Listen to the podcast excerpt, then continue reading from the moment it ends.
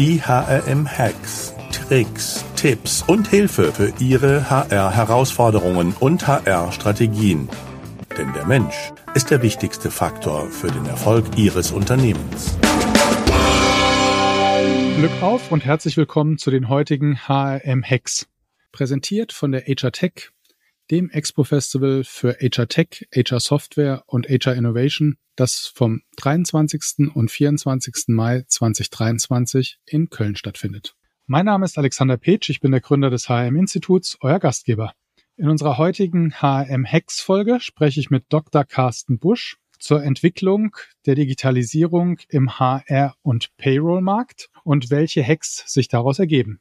Dr. Carsten Busch hat bei Ceridian Deutschland sozusagen die Personalnummer eins und hat hier die Ceridian Operations in Deutschland sozusagen gestartet. Aber Dr. Carsten Busch ist ein echter HR-Software- und Digitalisierungsexperte. Und mit echt meine ich echt echt, nämlich er hat in dem Thema promoviert zum Thema HR Self-Service und Digitalisierung von HR-Prozessen. Aber auch eine Wahnsinnskarriere gemacht, weil eigentlich kennen wir uns schon viel länger, weil 2001 hat er Executrack mitgegründet und Executrack war mal, wie ich finde, damals eine Riesennummer, nämlich einer der Pioniere im Talentmanagement-Markt. Sehr erfolgreich unterwegs, hatte einen Großteil der DAX-Konzerne als Kunden und ähm, sozusagen der Exit ist dann Richtung Stepstone erfolgt. Und als Stepstone dann aufgeteilt wurde in Jobbörse und das Softwaregeschäft sozusagen getrennt wurde, ist dann aus dem Teil Lumes entstanden. Und ja, Lumes wurde irgendwann von Saba gekauft und Saba wurde irgendwann von Cornerstone geschluckt. Also man sieht viel Bewegung. Aber Dr. Carsten Busch war jahrzehntelang da mit an Bord. Und ich freue mich heute auf unser Gespräch, Carsten. Schön, dass du bei uns bist. Ja, danke. Ja, Glück auch von meiner Seite, auch wenn ich Rheinländer bin, äh, kenne ich natürlich, bin ich natürlich auch mit Glück auf als Schalke-Fan sehr wohl gekauft. Ja, ich bin ja Saarländer, von daher, da kommt der Kohlebezug her. Und ich dachte, ehrlich gesagt nach den ganzen Corona-Wirren diese Metapher mal wieder ans Licht kommen. Nach ja. dieser ganzen Strecke unter Tage ist das für mich seitdem eine sehr schöne Metapher. Witzigerweise, der Jörg, mit dem ich den Podcast mache, war immer davon ausgegangen, dass Glück auf ja aus dem Ruhrpott und dass das was mit unserem Podcast zu tun hat. Aber das war gar nicht die Intention. Ja, ja Carsten, 20 Jahre Revue passieren lassen. Wie siehst du denn die Entwicklung in der HR-Digitalisierung? Ja, also wenn ich jetzt zurückschaue, wie gesagt, so über 20 Jahre, dann war es mit Sicherheit am Anfang viel Pionierarbeit. Ähm, Gerade in der ersten Zeit war es auch so, dass die Personalarbeit sehr stark administrativ orientiert war und eigentlich eine Digitalisierung noch nicht, hat in der Form noch nicht stattgefunden oder war auch zu dem Zeitpunkt gar nicht existent. Die einzigen auch globalen Prozesse, die hier stattgefunden haben, waren sehr stark auf Führungskräfte oder auf High Potentials ausgelegt, so Führungskräfteentwicklung, das waren so die Themen, die global auch mit Software unterstützt wurden. Da kam auch dann noch Executrack her. Aber wir hatten uns dann noch Ziel und zum Ziel gesetzt, die Prozesse eben durch eine webbasierte Software so zu digitalisieren, dass auch das, die ganzen Unternehmen Prozesse wie Zielvereinbarungen oder auch wie Mitarbeiterbeurteilungen, Mitarbeitergespräche, auch E-Learning um, unterstützen können. Und wenn man jetzt so sich die letzten 20 Jahre anschaut, muss man sagen, hat sich doch schon dort viel getan und die meisten Unternehmen das wissen Sie ja, wissen ja auch die Zuhörer auch, ähm, haben in der Regel ein ähm, zentrales Core-HR-System. Das ist jetzt leider nicht Executrack, die gibt's in der Form so natürlich am Markt nicht mehr. Das sind meistens dann doch die ähm, Großen jetzt geworden, die ja, wie auch jetzt Cornerstone und auch genau die anderen auch jetzt alle geschluckt wurden und da eine starke Konsolidierung stattgefunden hat ist es doch so, dass im, im Bereich des, des, des sage ich mal, Core oder HCM im weiteren Sinne und auch Talentmanagement Unternehmen schon inzwischen ja mehr oder weniger ein zentrales System haben und auch diese Prozesse digital erfolgreich unterstützen. Und das ist wahrscheinlich auch der Grund, warum ich nicht mehr in diesem Markt tätig sein möchte. Auf der einen Seite sind natürlich viele spannende inhaltliche Themen, die dort vorangetrieben werden Richtung Machine Learning und künstliche Intelligenz. Auf der anderen Seite möchte ich, bin ich immer gerne Pionier gewesen und habe mich bewusst jetzt ein Thema ein Thema zugewandt, was aus meiner Sicht viel spannender ist und eigentlich seit den 80er Jahren sich kaum weiterentwickelt hat. Und das ist das Thema halt Payroll und Zeitwirtschaft. Ja, also sehe ich ähnlich wie du. Also Recruiting und Talentmanagement Bereich sind wir, sind wir viel, viel weiter. Wir sehen das ja auch bei der Talent Pro, was es da alles für Lösungen gibt. Wenn ich so zurückdenke, hat sich das wirklich ganz toll entwickelt. Und in der Tat kommt Payroll und Zeitwirtschaft da, äh, ja, da ist noch viel mehr zu tun. Also ich sag mal, da kannst du wieder mit dem Bagger arbeiten und nicht unbedingt mit der Pfeile, wenn ich das mal so als Metapher nutzen darf. Ja. Ja, wenn man auch mal überlegt, dass in den 80er Jahren so die ersten Payroll-Systeme halt, die sind alle im Batch orientiert gewesen, ja, also im Prinzip wie die ganzen Blätter, die sich alle stapeln und dann gibt es einen Zeitpunkt und dann wurden die in die Maschine reingekloppt und dann wurden die Abrechnungen dort stapelweise abgearbeitet. Und inzwischen sind wir ja Realtime unterwegs und on demand und pay on demand und alles ist, so muss sofort passieren.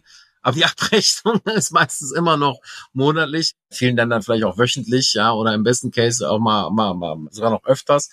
Aber sie läuft halt immer noch eigentlich batch-orientiert wie Großrechnersysteme in den 70er und 80er Jahren.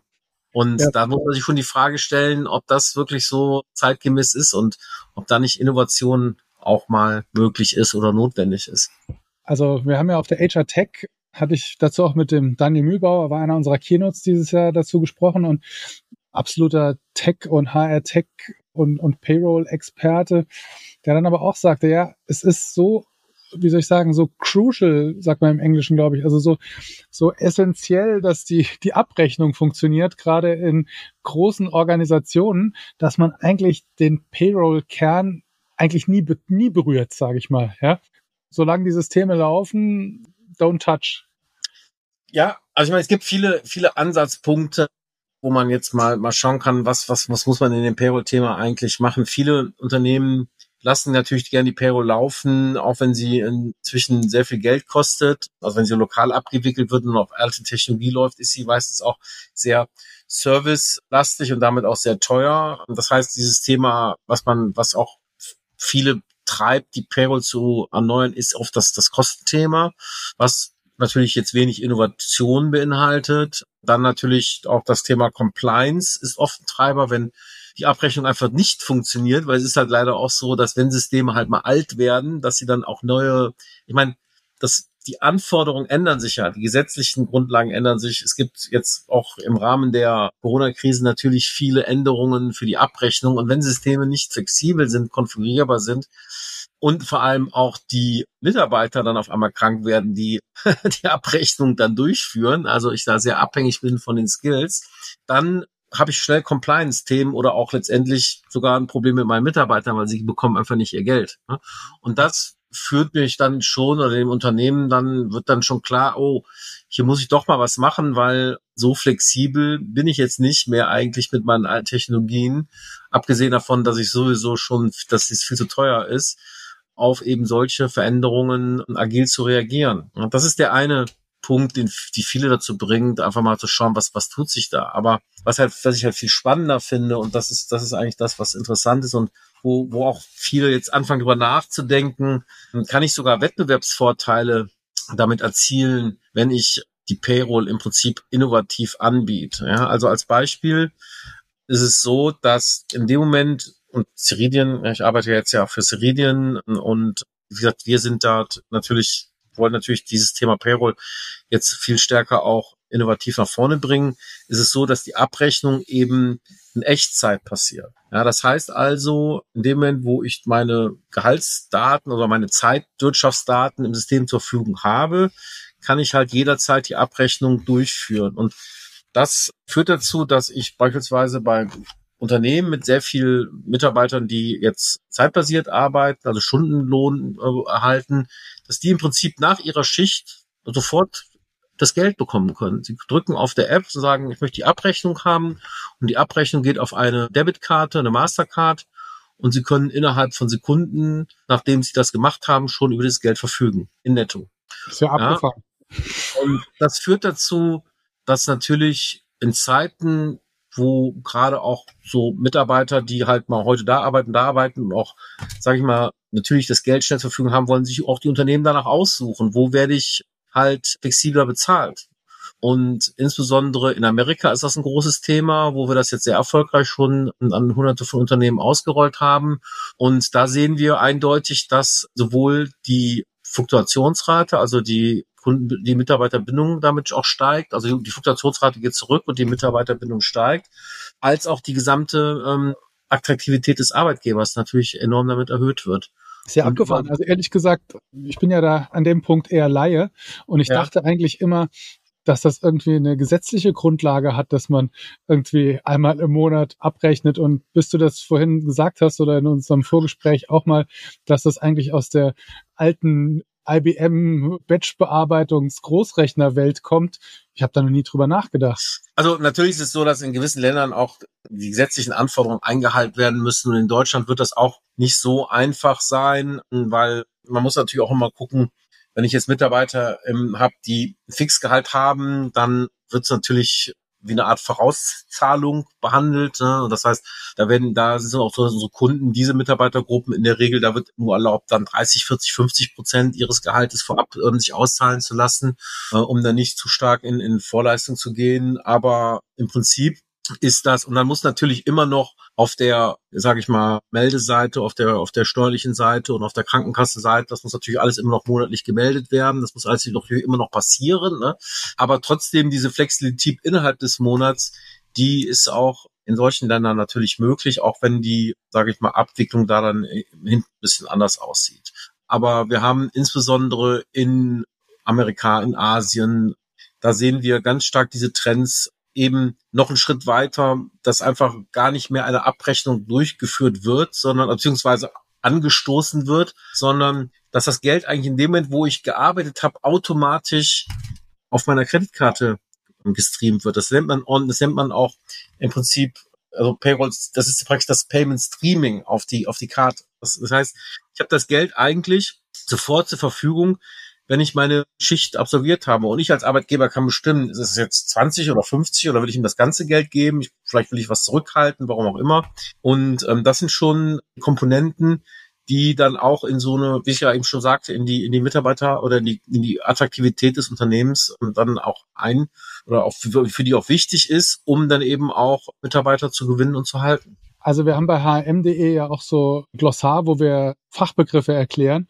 Und Payroll Streaming ist ja. jetzt was, was wir da neu dazuführen müssen. Habe ich noch nie vorher gehört. Total spannend. Kann mir das in den USA auch gut vorstellen, weil da wird ja auch mit diesen Paychecks sozusagen im Wochenrhythmus und an jeder Ecke gibt's irgendwie so einen so einen Laden, wo du dann deine Checks einlösen kannst. Ja. Kennen wir natürlich hier alles auch nicht. Aber für wen das natürlich auch total spannend sein könnte, ist für die ganze Zeitarbeitsbranche. Genau. Ja, oder, oder Unternehmen wie jetzt beispielsweise die Food Service Deliveries. Ne? Ja, wo viele Studenten unterwegs sind, wo viele Zeitarbeitskräfte unterwegs sind. Ich kann mich auch noch als, an meine studentische Zeit erinnern. Also da war es mir auch am liebsten, dass wenn ich sofort das Geld bekommen habe, nachdem ich meinen Aushilfsjob mhm. dort gemacht habe. Ja. Und da möchte ich ungern bis zum Monatsende darauf warten. Carsten, ja, HM-Hacks, also sozusagen, das war jetzt ein bisschen weit ausgeholt und äh, ich sag mal, das war jetzt ein eigentlich ein, ein spannender Hack, wenn ich das mal so nennen darf. Ja. Payroll neu zu denken. Was kann ich, wie kann ich Payroll als Wettbewerbsvorteil sehen? Was hast du uns da noch mitgebracht an Tipps und Tricks in dem Kontext? Ja gut, ich meine, in den wir führen, ich führe viele Diskussionen auch mit ähm, CHROs und ähm, bin wirklich auch in vielen diesen dieser großen Projekte unterwegs gewesen. Und was mir immer wieder auffällt, und ich war auch letzte Woche in München bei einem CHRO Network Circle und habe dort mit verschiedensten wirklich großen aus CHROs von aus den DAX-Unternehmen gesprochen und die sind alle gut aufgestellt, was ihre aktuelle Digitalisierung halt angeht. Aber wenn ich dann frage, ja, wie sieht denn eigentlich das Zielbild aus und was ist was ist eigentlich die die die die letztendlich ultimative Ziel, die sie, das sie mit ihrer Digitalisierung erreichen wollen, dann ist da doch oft ein großes Fragezeichen zu erkennen. Ja? Also da muss ich sagen, da sind insbesondere die deutschen Unternehmen gefühlt etwas hinten dran im Vergleich zu den ähm, ja auch englischen oder amerikanischen Unternehmen, die schon einen Schritt weiter sind. Aber eine ganzheitliche Strategie, also eine, eine Digitalisierungsroadmap und auch ein, ein Zielbild ähm, fehlt leider sehr oft. Und da kann ich nur darauf hinweisen, das zu machen. Viele Unternehmen sind einfach mit dem sage ich mal, sehr stark operativen Painpoints beschäftigt. Ah, wir haben jetzt wieder, kriegen keine Talente. Wir entwickeln, wie entwickeln wir die jetzt besser oder wie rekrutieren wir besser? Wie erhöhen wir unsere Attraktivität? Wie können wir schneller die Mitarbeiter onboarden? All solche sehr stark operativen Painpoints werden ähm, dann durch, durch, durch ja, bessere Systeme oder das wird, da wird darauf dann fokussiert. Aber der ganzheitliche Ansatz, der fehlt leider sehr oft. Und das ist auch nochmal ein großer ne, ein Hinweis von mir, dass eigentlich diese, diese Roadmap definitiv mal erarbeitet werden sollte. Und vor allem, und das im Zusammenhang ist auch sehr wichtig zu verstehen, ist, diese Transformation muss einhergehen mit der Transformation des Business. Ja, also wir haben in vielen in vielen Industrien in Deutschland aktuell die Herausforderungen und da denke ich nicht nur über die Automobilindustrie nach, dass das gesamte Geschäftsmodell sich transformieren muss und auch digitalisieren muss. Und Zweck dieser HR-Digitalisierungsstrategie und Transformation muss sein, letztendlich die Transformation, Transformation des Business zu unterstützen. Und diese Synchronisation fehlt leider auch sehr oft. Wie würde so ein Zielbild einer zukünftigen eines zukünftigen operativen HR-Modells für dich aussehen? Also wie kannst du das mal so ein bisschen umreißen, dass ich mir das ja, besser also vorstellen kann? man kann sich das so, also erstmal ist es so, dass oft immer über die Aufbauorganisation nachgedacht wird und weniger auch über die Organisation, also über die Prozesse, die letztendlich überhaupt unterstützt werden sollen. Und manchmal ist es das eine oder andere, selten ist das halt eben beides zusammen. Und dann eben auch mit dem Ziel zu sagen, wie unterstütze ich halt damit das Business besser. Und das, wie gesagt, also viele sagen einfach, ich führe jetzt ein Core-HR-System an, ich habe ein Talent-Management-System und damit mache ich eine Zielvereinbarung, mein E-Learning, so das wird so diese klassischen Ansätze. Und dann habe ich mein entsprechendes Shared Service Center Modell dahinter liegen und das wird dann dort entsprechend eingebettet.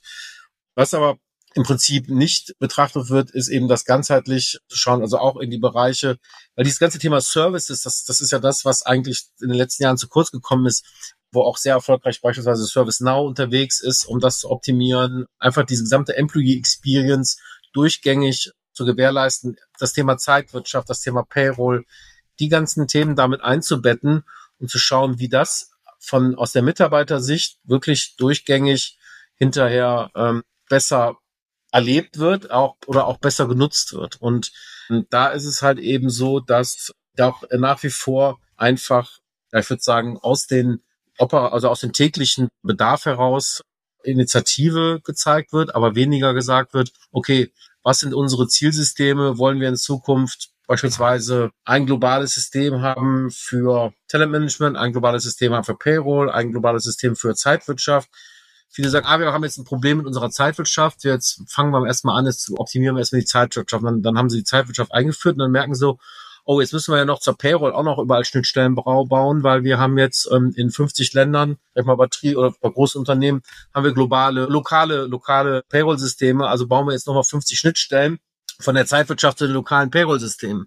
Anstatt von vornherein darüber nachzudenken, es wäre vielleicht schlau gewesen, ein System auszuwählen, was sowohl die Zeitwirtschaft auch die Payroll in einem System anbietet um dann eben auch im zweiten Schritt beispielsweise die Shared Service Organisation damit auch die Möglichkeit zu geben, mit einem System die Mitarbeiter, also auch die Kunden intern zu betreuen. Also das zeigt so, wie, wie, sage ich mal, oft ähm, einfach Initiativen durchgeführt werden, ohne ganzheitlich mal das Thema zu Ende zu denken.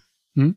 Okay, Zielbild verstanden. Also ein Zielbild könnte sein, alle Core-HR-Prozesse, sage ich mal, zentral mit einer tollen ja, Customer, in dem Fall Employee Experience oder Recruiting Experience, alles in einem voll digital abzubilden. Könnte ein Ziel sein, ja? Verstanden? Ja, geht noch weiter, ne? Also das meine ich, ich meine eben ganzheitlich. Das heißt eben genau, eben mal sich über alle, mal alle Prozesse anzuschauen und alle Systeme anzuschauen und dann zu sagen, welche Systeme müssen eigentlich zusammenspielen und wie spielen die Prozesse zusammen und wie optimiere ich damit auch die Systeme und auch letztendlich baue ich meine Organisation und meine Ablauforganisation, um dies zu unterstützen.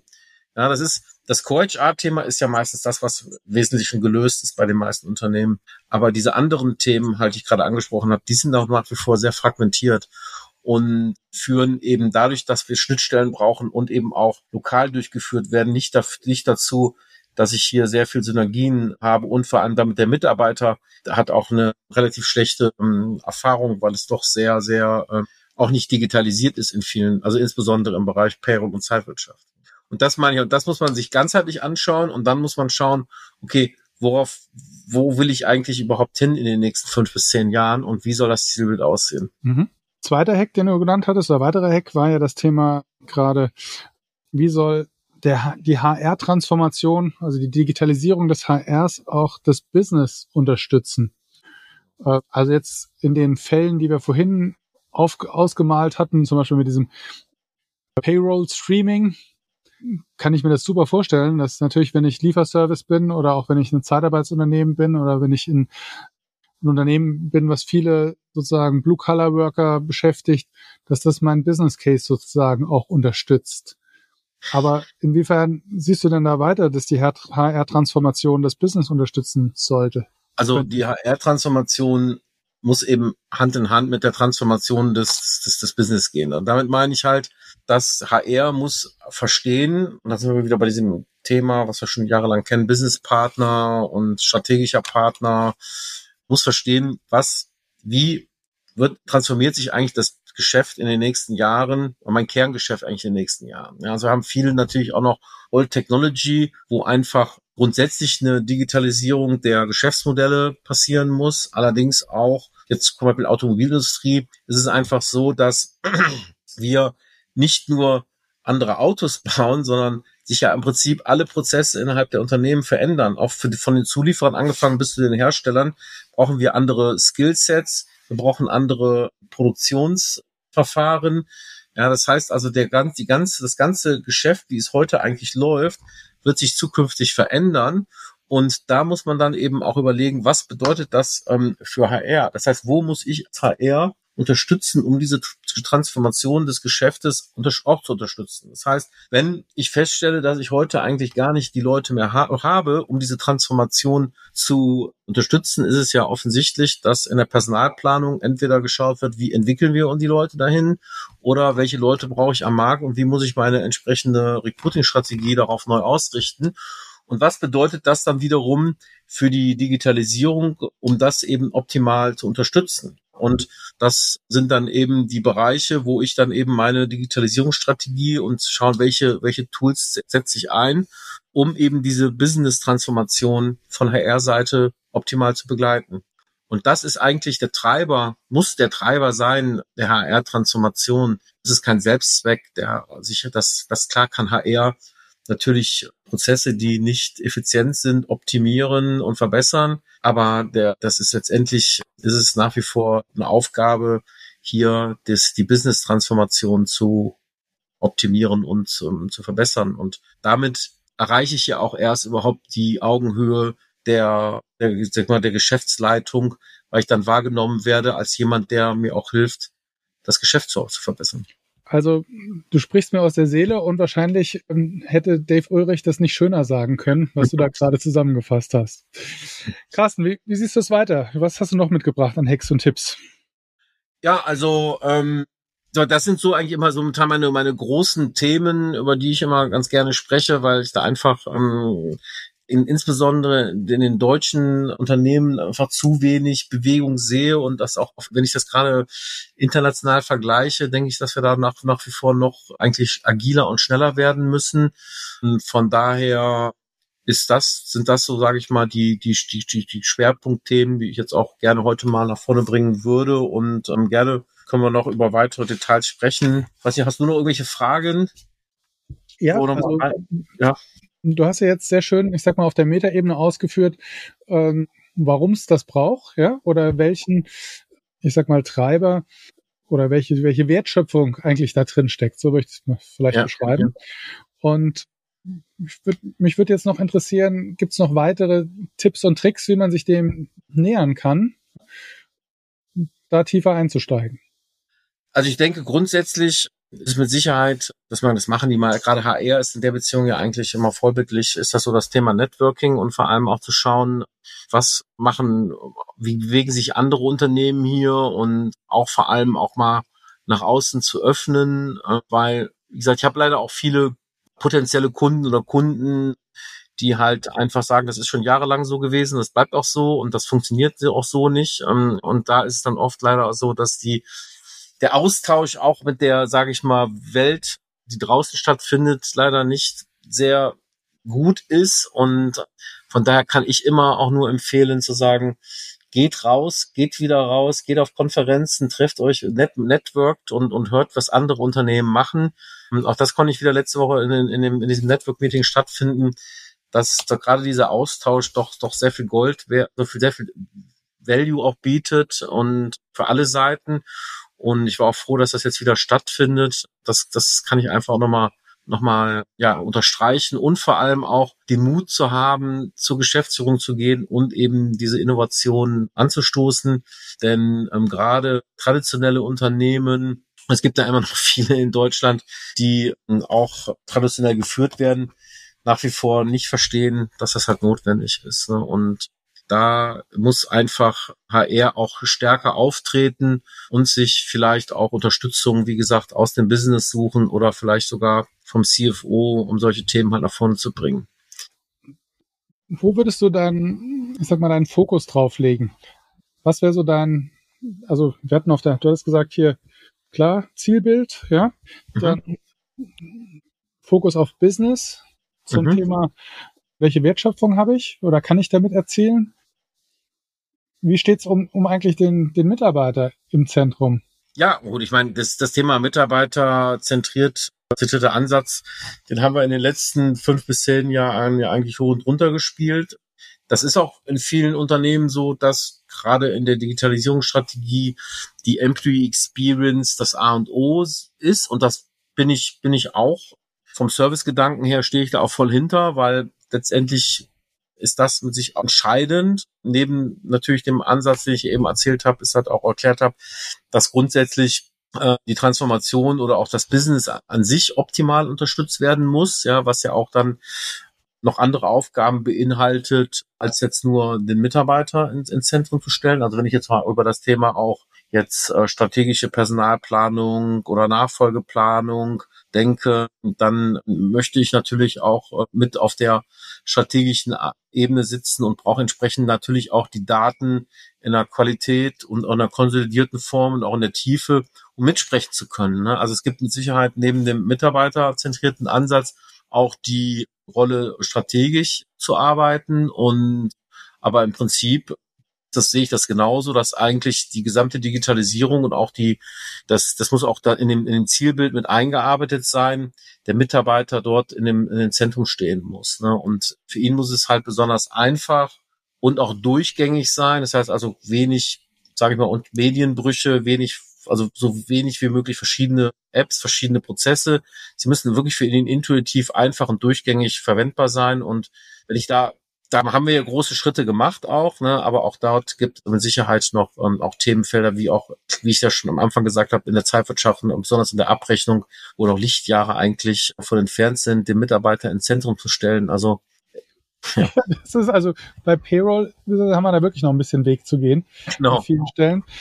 Ja, auch noch ein Aspekt, der mir da auffällt, ist natürlich, dass wenn du das alles richtig datenmäßig entsprechend beisammen hast und strukturiert hast, du natürlich dann noch eine ganz andere Möglichkeit hast, dort Entscheidungscockpits draufzusetzen und in Echtzeit im Prinzip zu sehen, wo stehen wir, wie ist die Entwicklung und äh, wie weit ist der Gap von dem, wo wollen wir hin und wo sind wir? Genau, also da ist ja auch das ist ja auch eine riesen Herausforderung für die Unternehmen heute, ihre Gehaltsdaten oder sag ich mal die Arbeiter, Arbeitnehmer oder schon die Lohnkosten global zu konsolidieren und eben auch zu steuern dadurch, dass eben sehr oft die Systeme ja alle lokal unterschiedlich sind, ist es halt ein Riesenaufwand, die überhaupt irgendwie zu oder einfach mal zusammenzutragen und dann auszuwerten.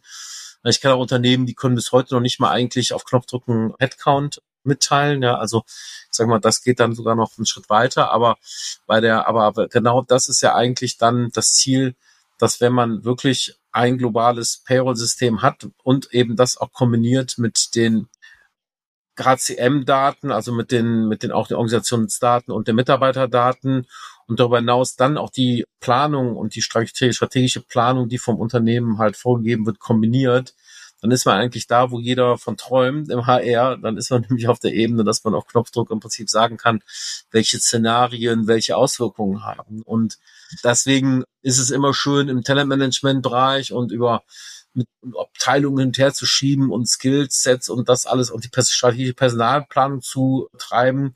Es wird, ist es immer natürlich dann wird natürlich immer dann schwierig, wenn die Kostenfrage aufkommt, weil die meisten Unternehmen eben diese Kostenplanung dann doch nicht in Echtzeit durchführen können auf globaler Basis.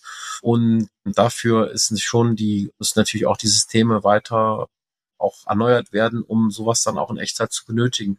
Und das ist genau eigentlich das Ziel, was ich auch sehe, so dieses Cockpit dann ähm, zu haben, um nicht nur eben, gerade sagte, nicht nur die Mitarbeiter ähm, Daten und die Organisationsdaten zu haben, sondern eben auch die Gehaltsdaten mit, mit mhm. zu betrachten. Vielleicht zum Schluss, Carsten, noch ähm, das Thema ja Kosten, ja, und auch vielleicht ja, welche, welche Einsparpotenziale? Du hast vorhin schon ein paar genannt, ja. Also wenn ich ein System habe, wo ich dann in alle Richtungen Schnittstellen erstmal bauen muss und Schnittstellen sind ja, wie zumindest ich erfahren durfte in meiner Vergangenheit, nicht nur einmal gebaut, sondern müssen auch gewartet werden und kosten eigentlich kontinuierlich Aufmerksamkeit und am Schluss auch Geld. Das habe ich verstanden, aber wo siehst du da noch äh, Möglichkeiten? Genau, also klar, erstmal die Kosten in der IT, ne, und dadurch, dass ich halt mehrere immer Schnittstellen habe und die pflegen muss, das ist das eine, das ist dann manchmal relativ offensichtlich. Aber was sich daraus aus ergibt, ist eben auch, wenn man sich mal heute anschaut, wie eine Zeitwirtschaft funktioniert. Ich habe irgendwann, sage ich, okay, jetzt machen wir den Cut, dann gebe ich die Daten in die Abrechnung rüber, dann findet eine Abrechnung, dann wird erstmal geschaut, sind die Daten in Ordnung, okay, das ist auch schon mal aufwendig, dann, dann wird, wird die Abrechnung durchgeführt und dann stelle ich auf einmal in dem Prozess Schritt fest, es, gab eine Korrektur, es gab drei Korrekturen, dann muss ein Update erfolgen, dann muss ein Korrekturablauf gemacht werden. Ja, da habe ich schon mal Kosten eigentlich in der Abrechnung, die ich hätte vermeiden können, wenn ich die Abrechnung wirklich in Echtzeit durchführe. Das heißt also, die ganzen, das ist ja wieder, das kommt ja, da komme ich ja wieder von den Prozessen her. Die Prozesse sind eigentlich schon nicht durchgängig gestaltet, weil ich einfach genau diesen Bruch hatte, von dem ich sprach, der auch für den Mitarbeiter wieder schlecht zu verstehen ist, der Bruch zwischen der Zeitwirtschaft und der Abrechnung, der eigentlich gar nicht da sein sollte. Also ich komme ja, wie gesagt, 20 Jahre Telemanagement gemacht, hab in den, kam in die Industrie rein und war eigentlich schockiert, dass die Zeitwirtschaft und die Abrechnung nicht in einem System ist. Es gibt auch fast keine Unternehmen an Anbieter, die das komplett in einem System anbieten. Also wir als Ceridium haben von vornherein die Zeitwirtschaft und die Abrechnung immer in einem System gehabt. Und das kann ich nicht verstehen, weil für mich ist das ein durchgängiger Prozess. Die Zeitwirtschaft bestimmt die Abrechnung. Warum sind das zwei Systeme? Also das geht damit schon los. Das führt dann auch im Zweifel zu Compliance-Problemen. Und es ist auch so, dass, wenn ich jetzt darüber nachdenke, dass ich unterschiedliche Systeme überall habe, Zeitwirtschaft und Abrechnungssysteme, wie will ich das denn vernünftig unterstützen und betreiben? Ja, also das heißt, auch da kann ich nicht verstehen, wie, sage ich mal, 10, 20 mit verschiedene Systeme unterstützt werden. Ich brauche also entsprechend Support, ich brauche Wartung, ich brauche die, ich brauche die unterschiedliche, den, den unterschiedliche Skillsets in der IT, in der HR. Wenn ich neue Mitarbeiter habe, die heute in sag mal, Deutschland eingesetzt werden und morgen nach Frankreich gehen, dann muss ich die wieder auf andere Payroll-Systeme schulen. Das heißt also, ich kann habe fast gar keinen Synergieeffekt und in dem Moment, wo ich das harmonisiere, habe ich die Möglichkeit, im Prinzip die verschiedenen operationalen Modelle in ein Modell zu transformieren, wo ich wirklich durchgängig eigentlich einen Vorteil habe und Synergieeffekte habe, dadurch, dass ich nur noch Mitarbeiter auf ein System schule, ich muss noch auf ein System supporten, ich habe einen Ansprechpartner nur noch als Anbieter, mit dem ich äh, die, ich sag, meine, meine Abrechnung betreibe, aber auch letztendlich, wo ich Veränderungen durchführe und nicht mehr 20, 30 verschiedene Verträge, wo ich mich jedes Mal neu ärgern muss, wenn ich, wenn, wenn da irgendwas passiert. Also, das heißt wirklich, diese durchgängige, ein durchgängiges System mit einer durchgängigen Prozesslandschaft, das ist eigentlich das, was ich als großen Synergieeffekt sehe und der spielt dann in alle Bereiche rein. Ja? Also dann habe ich genau die Kostenersparnis, ich habe die Verbesserung der Compliance, ich habe die Employee Experience, die ich verbessere. Und das ist so, was ich mir so als Ziel gesetzt habe, in den nächsten Jahren hier wieder als, sagen wir mal, Ansatz oder als bisschen als Pionier, ich bin nicht ganz der Pionier, aber so ein bisschen zumindestens in Deutschland nach vorne zu bringen. Ja, Carsten, vielen Dank war für mich sehr spannend. Nicht nur, dass ich mit Payroll Streaming einen neuen HR-Begriff gelernt habe. Also ich fand es inspirierend. Ich hoffe, ihr da draußen auch.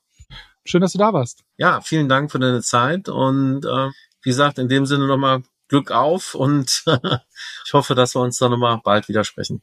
Ja, also wenn euch die Themen zum Thema Payroll interessieren und äh, zur Automatisierung der HR-Prozesse, dann ist bestimmt äh, die HR Tech in Köln für euch eine Plattform, die ihr euch mal angucken sollt. Da geht's dann nächstes Jahr im Mai, 23. 24. Mai, äh, nur um solche Themen. Ich sage immer Themen, die euch da draußen im HR Zeit schenken, nämlich alles, was wir irgendwie automatisieren können, sollten wir automatisieren, damit wir mehr Zeit haben für den Menschen.